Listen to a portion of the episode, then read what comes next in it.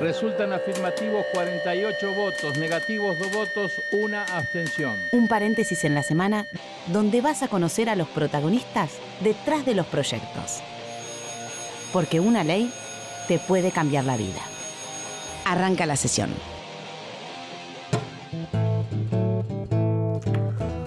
Hola, ¿cómo le va? ¿Cómo le va? ¿Cómo tenemos la voz? No podemos más en estas mañanas invernales. Bienvenidos a Cuarto Intermedio. Yo soy Mariano Castro y está a mi lado Florencia Corregido. ¿Cómo estás? Muy bien, Mariano. Menos mal que dijiste quién eras porque estás irreconocible. Y mañana será para vos que recién te levantás. Hay gente que se levanta a las 7, mi amor. Ya son las dos y media del mediodía. Es verdad, es verdad. Pero bueno, eh, así es la gente joven que se levanta tarde porque trasnochó. bueno, tenemos un muy buen programa para compartir con ustedes. Vamos a hablar sobre Cardiopatía congénita. Ah, lo que le pasó a mi hijo. Ah. Lo, que, le pasó a tu hijo y lo que le pasa a tantos. Bueno, lo que me está pasando a mí ahora, ¿no? Fallece el abuelo en vivo. Bueno, no. Eh, cardiopatía congénita, vamos a, explicarle a la gente también de qué se trata. Por supuesto que no lo vamos a explicar nosotros si no tenemos grandes invitados el día de hoy.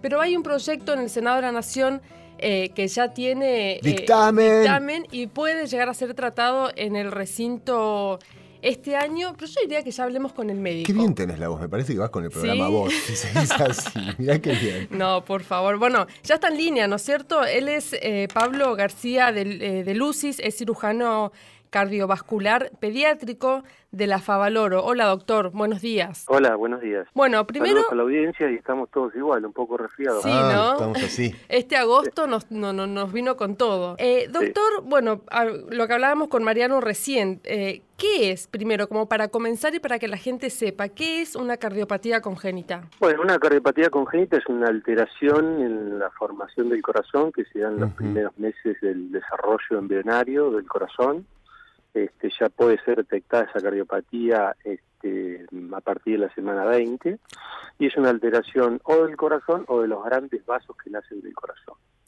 Esto tiene una incidencia este, de 8 a 10 cada mil recién nacidos vivos y de esos chicos, de esos 10, supongamos, que nacen cada mil recién nacidos vivos, van a necesitar cirugía alrededor de 6. Este, ¿Y, los otros es que no necesitan cirugía o, No, pueden recibir tratamiento médico y un control este, en el tiempo. No todas las cardiopatías necesitan de un tratamiento quirúrgico. Otras cardiopatías pueden necesitar de un tratamiento de, hemodinamia intervencionista este, sin cirugía, que eso es un avance de los últimos años, poder tratar ciertas cardiopatías, las más simples, sin necesidad de, de una cirugía, ¿verdad? ¿Pero es algo detectable, como, como usted acaba de decir, en la semana número 20 de embarazo? Bueno, el diagnóstico prenatal o el diagnóstico fetal al que ustedes se refieren es un avance también de la medicina de los últimos 10 años. En nuestro país todavía este, el diagnóstico prenatal es muy bajo. este, en todo el país eh, es menos del 10%, debería ser aún mayor. Este, por eso eh, este proyecto que ustedes hablaban anteriormente de la promoción de las cardiopatías mm. congénitas y la eh, eh, detección de las mismas o la promoción de la detección de las mismas es una cosa muy importante que se está desarrollando en el Senado. Este, que dé a conocer a la comunidad y que puedan ser detectadas las cardiopatías. Eso permite a la familia este, trasladarse al centro en el cual va a ser operado eh, su bebé, porque ustedes recuerden que casi el 30% de las cardiopatías se resuelven antes del mes de vida, es decir, ni bien el mm. bebé nace, el otro 30% debe resolverse antes del año de vida, y el resto de las cardiopatías, un 40% más o menos se resuelven después del año. Doctor, o sea, es muy importante. Sí, estamos hablando entonces de una enfermedad que es netamente de los niños, de los bebés, digamos. Hoy en, en, día la proporción de, gracias a la sobrevida que hemos obtenido en el periodo natal y en la infancia, la proporción de adolescentes sobrevivientes y adultos jóvenes con cardiopatías congénitas reparadas o que van a necesitar algún tipo de de control y tratamiento en el futuro es igual al número de, chicos que están naciendo con cardiopatía. Es decir, eso es gracias al trabajo que se está haciendo y que, y, que también debería ser visto este, por eh, la salud, este, que es un poco deficiente, cuál es el tratamiento de estos adolescentes o adultos que deben ser tratados por un equipo especializado. Estamos Pero con... las cardiopatías congénitas es una alteración que viene desde el nacimiento con los chicos. Estamos en cuarto intermedio y estamos hablando con Pablo García de Lucy, cirujano cardiovascular pediátrico de la Fundación Favaloro. Pablo, yo estuve del otro lado del mostrador, mirá cómo te lo voy a decir. yo tengo un hijo que se llama, bueno, yo nací con un soplo de corazón, pero tengo un hijo, se llama León, que nació con una CIA, que es como una comunicación ah, interauricular. Pasó por cirugía antes de cumplir los dos años. ¿Cómo se, eh, cuando nos lo comunicaron, nos lo comunicaron muy bien, pero igual yo no te puedo explicar. nació prematuro, fue todo un tema, de, Leoncito, que por suerte ahora está ahí en, su primer grado. ¿Cómo se le comunica esto a los padres sin, sin asustarlos? Igual nos vamos a asustar, pero ¿cómo, cómo, se, hay que comunicarle esto a los padres? Bueno, la, comunicación, por supuesto, es un shock tanto para la familia, como vos seguramente lo has pasado y lo has vivido, recibir la noticia de que uno, este, un embarazo es un proceso de felicidad para toda la familia, van a ser un chico, este, que se le detecte una cardiopatía, es un shock familiar muy importante. Pero hay que decirle cuáles son las ventajas, hay que ver digamos, el vaso más lleno, es decir, poder eh, ver cuáles son los beneficios de haber detectado la cardiopatía, o si se detectó un soplo en este, una realización al ingreso al jardín, al ingreso escolar, mm. al ingreso a un club, este, que se detecta generalmente la comunicación interauricular en los primeros años es una patología asintomática, si uno no detecta el soplo o no se hace un no se hace un examen especial de ingreso escolar, la cardiopatía no se detecta hasta la tercera o cuarta década de la vida. Entonces, hay que ver el vaso más lleno, decirle que eh, en el caso de una comunicación interauricular es una cardiopatía eh, eh, que dentro de todas las cardiopatías es una cardiopatía simple, que la resolución en el 99% de los casos es efectiva, la probabilidad este, de, de, muerte de esta cardiopatía es prácticamente cero, este, y, es hace más de 60 años que se hace esto, mm. donde la seguridad en quirófano y los instrumentos que se utilizan para operar a estos chicos, que son una bomba de circulación extracorpórea, hoy en día, debido a la tecnología, es muy seguro. Doctor, este, Pero hay que manejar también, en, en, los grupos tenemos psicólogos que hacen psicoprofilaxis este, para manejar la novedad con los padres, ¿verdad? Doctor, usted recién eh, hablaba de la importancia de detectar a tiempo. Eh, yo no soy madre, yo me pongo del otro lado de Mariano, yo no soy madre y eh, sé que existen chequeos generales que se hace tanto las mujeres embarazadas como los niños cuando recién nacen. En estos chequeos generales, ¿existe el chequeo de que si existe una cardiopatía o no? No es el de rutina el chequeo de una cardiopatía hoy en día en la embarazada. Este, todos los grupos familiares eh, pueden tener un factor de riesgo que puede ser la edad, este, una edad avanzada de la este, llevar adelante un embarazo es un factor de riesgo. Si los integrantes de la familia este, tienen el antecedente de haber tomado drogas, también este, es un, riesgo. Este, y en esos casos, el ecografista general que mira el corazón ve cuatro cavidades y a veces las las cardiopatías no pueden ser detectadas, solo son detectadas si las envían a un cardiólogo especializado en ecocardiografía fetal. Mm. Entonces, aquellas familias que tienen factor de riesgo son enviados cardiólogos pediatras que hacen ecocardiografía fetal. Eh, y, esos son los que detectan la, con una alta sensibilidad en los estudios, que es mayor al 80%, la posibilidad de detectar la cardiopatía. ¿Cuáles son los análisis obligatorios que tiene que hacer el, el hospital nosocomio, la clínica, cuando nace un bebé en cuanto a la parte cardiológica? Cuando nace y no se detectó la cardiopatía prenatal, este, los pacientes tienen síntomas, aquellos que se manifiestan dentro de los primeros 30 días de vida, que son más complejos, en eh, dos grupos de pacientes fundamentalmente. Aquellos que son cianóticos, es decir, que tienen la coloración azulada de la piel, Ajá entonces es muy importante que el neonatólogo, cuando recibe el bebé, detecte la cianosis del paciente y ahí él sospecha una cardiopatía y si tiene al alcance un cardiólogo pediatra, lo llama para que le haga un ecodoppler cardíaco al bebé para detectar la cardiopatía. El otro grupo de pacientes es aquellos que tienen insuficiencia cardíaca, donde no se ve la cianosis y sí tienen este, signos de insuficiencia cardíaca, como es la aceleración de la frecuencia respiratoria, que se llama taquimnea, la aceleración de la frecuencia cardíaca, que es la taquicardia, y el edema que puede tener el bebé. Entonces, esos síntomas de insuficiencia cardíaca son detectados por el neonatólogo y que también eh, llama al cardiólogo pediatra para hacer un ecodoppler y ahí se puede detectar la cardiopatía. Eh, Argentina está, Argentina y nuestros médicos están preparados para operar eh, a, la, a, la, cardiopatía más grave que pueda existir. Digo, la ciencia está bien avanzada en nuestro país.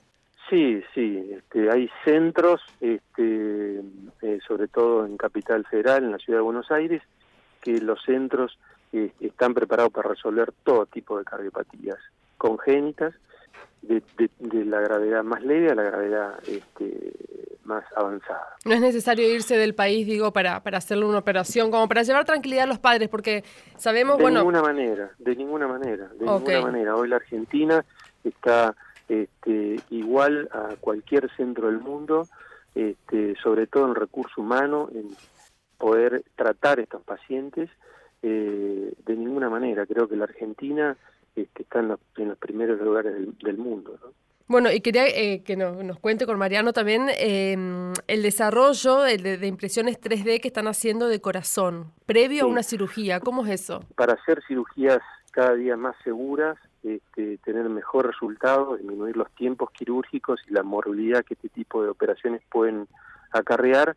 La impresión 3D es una alternativa de diagnóstico muy avanzado que estamos utilizando en el último tiempo y nos permite este, tener eh, la maqueta del paciente, el corazón del paciente en la mano para poder analizarlo y poder incluso hacer la operación previamente muchas veces, no solamente mentalmente, sino prácticamente simulando la operación que vamos a hacer en el bebé y eso disminuye los tiempos quirúrgicos y asegura una, mayor seguridad a este tipo de operaciones tan complejas. Espectacular, es espectacular lo que acabas de contar, es espectacular, tenés el corazón que vas a operar en tu mano antes. Claro, exactamente, sí, sí. Y también va a permitir la formación de recurso humano gente joven que se quiere formar este, y que no tiene una formación adecuada, que primero se forme en estas maquetas operando claro. este, eh, corazones este, artificiales, por decirlo de alguna manera, y que después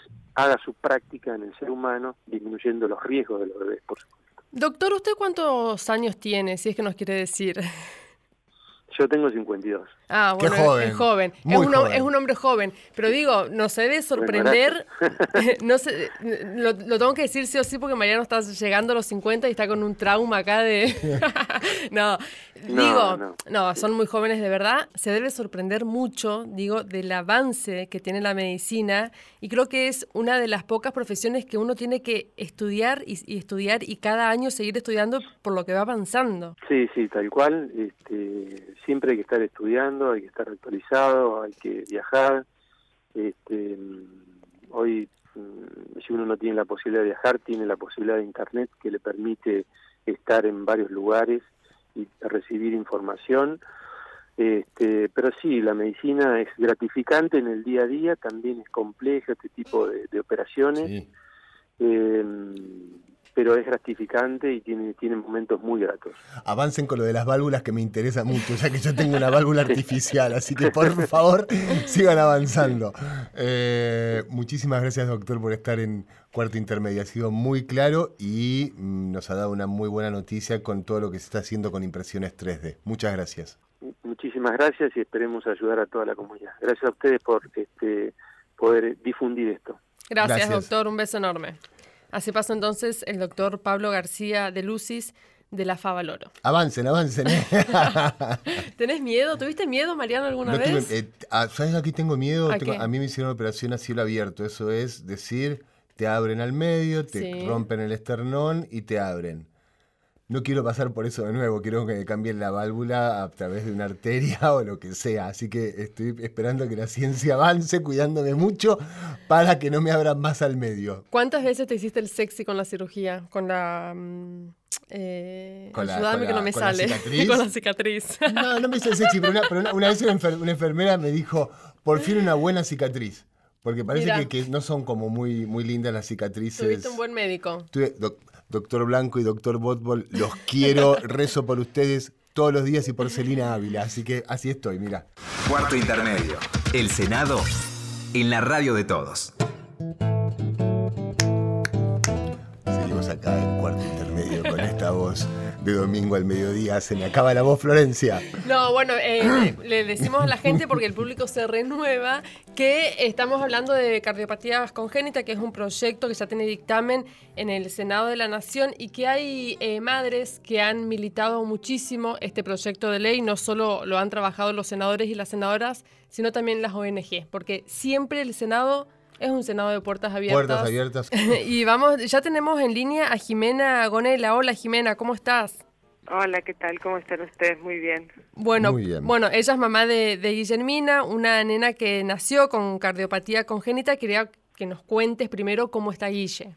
Ah, bueno, Guille está muy bien, la verdad que es que está creciendo mucho. Este año estamos enfrentando un nuevo desafío en su vida, que es que empezó la escuela primaria y bueno, la verdad que todo, todo el tema de inclusión y trabajando mucho eh, con, con el colegio y con los profesionales que asisten a Guille para poder lograr eh, la mejor forma de que ella pueda eh, incluirse en, el, en el, la modalidad de, de, la escuela primaria, pero bueno, de su salud, de su corazón y de su salud está muy bien. Y bueno, ahora pronto en octubre va a tener los eh, exámenes anuales y ya en septiembre cumple siete años. Siete años. Porque eh, hablabas de asistencia. ¿Por qué tiene que tener asistencia? ¿En el colegio? Sí. Mira, o sea, Guille no tiene acompañante ni asistencia en el colegio, pero sí los niños con, con condiciones congénitas o con problemas de salud en el colegio, en general necesitan una mirada diferente por parte del adulto. Mm. Eh, en, históricamente esta mirada no se ha construido y bueno, hoy en día gracias a las nuevas leyes, las propuestas de inclusión, las nuevas reglamentaciones que rigen a nuestro país, la Convención de los Derechos del Niño y un montón de cuestiones que nos sirven de herramientas, podemos eh, exigir a las instituciones educativas que tengan esa mirada hacia los niños que tienen condiciones especiales de salud o discapacidad.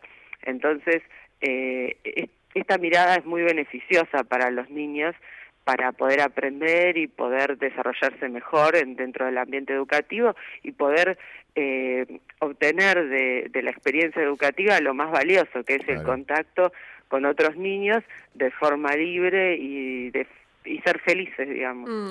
Jimena, te están escuchando en todo el país. A ver, para, para que lo puedas hacer en un lenguaje claro de mamá, eh, ¿cuál es la cardiopatía que, que, que, que tiene tu hija? Guilla tiene el síndrome de corazón izquierdo hipoplásico. Ella nació con esta cardiopatía congénita, que quiere decir que la parte izquierda del corazón no se formó cuando ella estaba en la panza. Y debido a esto, ella tuvo que tener distintas cirugías y cateterismos para adaptar el, el corazón, el sistema circulatorio a funcionar con, con su único ventrículo, que, que es el derecho. Después de eso, Guille eh, ha pasado por controles anuales, y, bueno, y acá está, después de siete años. Jimena, ¿cuándo se lo detectan? Eh, ¿Cuando estaba en tu panza o al nacer? No, Guille fue, tuvo, mm, tuvimos diagnóstico prenatal, tuvimos ah. bastante suerte en eso porque la verdad que nos ayudó un montón para poder eh, encontrar un, un, centro para, para la atención de, de Guillermina.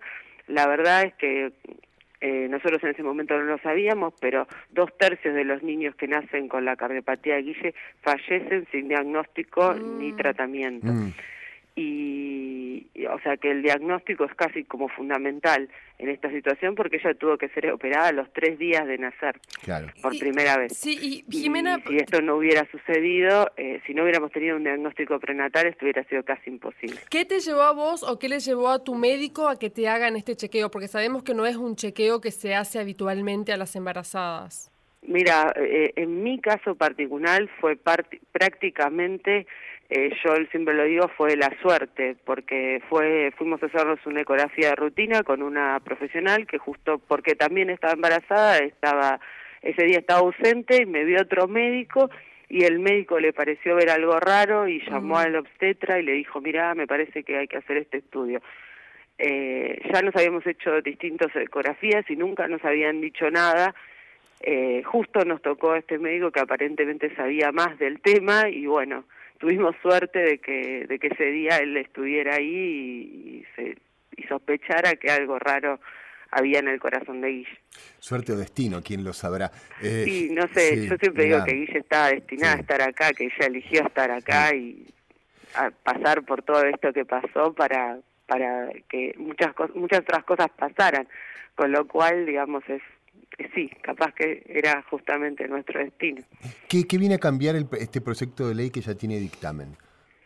Y bueno, el proyecto es un proyecto de eh, cuyo objetivo es eh, un programa de concientización sobre el diagnóstico, tratamiento y seguimiento de las cardiopatías congénitas. Y justamente tiene que ver un poco con lo que hablábamos antes.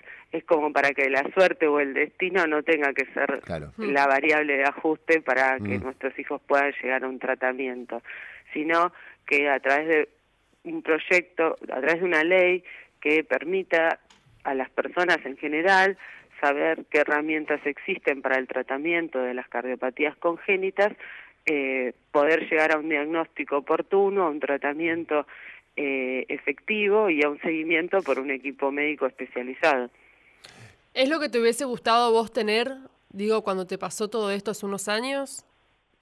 ¿Cómo, cómo fue tu caso? ¿Cómo fue tu situación? nosotros como que en realidad tuvimos el diagnóstico en un momento, sí, quizás no fue en el momento oportuno, pero fue antes del nacimiento. Eh, a mí me detectaron la cardiopatía en la semana 32 mm. del embarazo y la verdad que es que en ese momento, hace siete años atrás, eh, ni siquiera existía el grupo de padres que hoy hemos conformado como, eh, bueno, Protejamos el Corazón, que donde nosotros estamos en contacto, conocemos un montón de familias que tienen hijos con estas mismas cardiopatías complejas. Tampoco habíamos formado Espacio PECO, que es un espacio donde eh, mayormente de información y difusión a través de la web de cuestiones relacionadas con las cardiopatías congénitas. O sea, en ese momento yo tuve el diagnóstico y eso le posibilitó la vida a mi hija. Después, obviamente, eh, la información y, y la contención que se requería para ese momento y sí, no estuvo porque no había los eh, las herramientas y bueno, como que se hizo lo que se pudo. Tanto nosotros, o sea, yo desde mi lugar te lo digo, o sea, desde mi lugar como mamá, yo creo que nosotros con mi marido, bueno, hicimos lo que pudimos y bueno, en un momento el destino nos llevó a tener que buscar otros rumbos para, para el tratamiento de Guille. Pero creemos que hoy estamos como mucho más preparados como, como grupo, mm. como, como grupo de contención a las familias, y creemos que esta ley es sumamente importante porque sería como la primer legislación a nivel país en relación a este tema. Entonces, como que sería muy importante, sería muy importante para las personas que estén en el interior del país y que necesitan venir sí o sí a Buenos Aires para un tratamiento. Eh, hay muchas cardiopatías que realmente tratadas oportunamente se, se resuelven con éxito y que mm, muchas veces los padres no tienen el diagnóstico, ya sea pre o post nacimiento, y eso va deteriorando la vida y la calidad de vida del niño. Eh, yo tengo una pregunta porque a mí me llama como mucho la atención algo, que es, vos estás interiorizada en el tema. Una vez que nace el, el, el bebé, el niño, la niña, ¿no se le hacen a todos un eco Doppler? No. ¿No?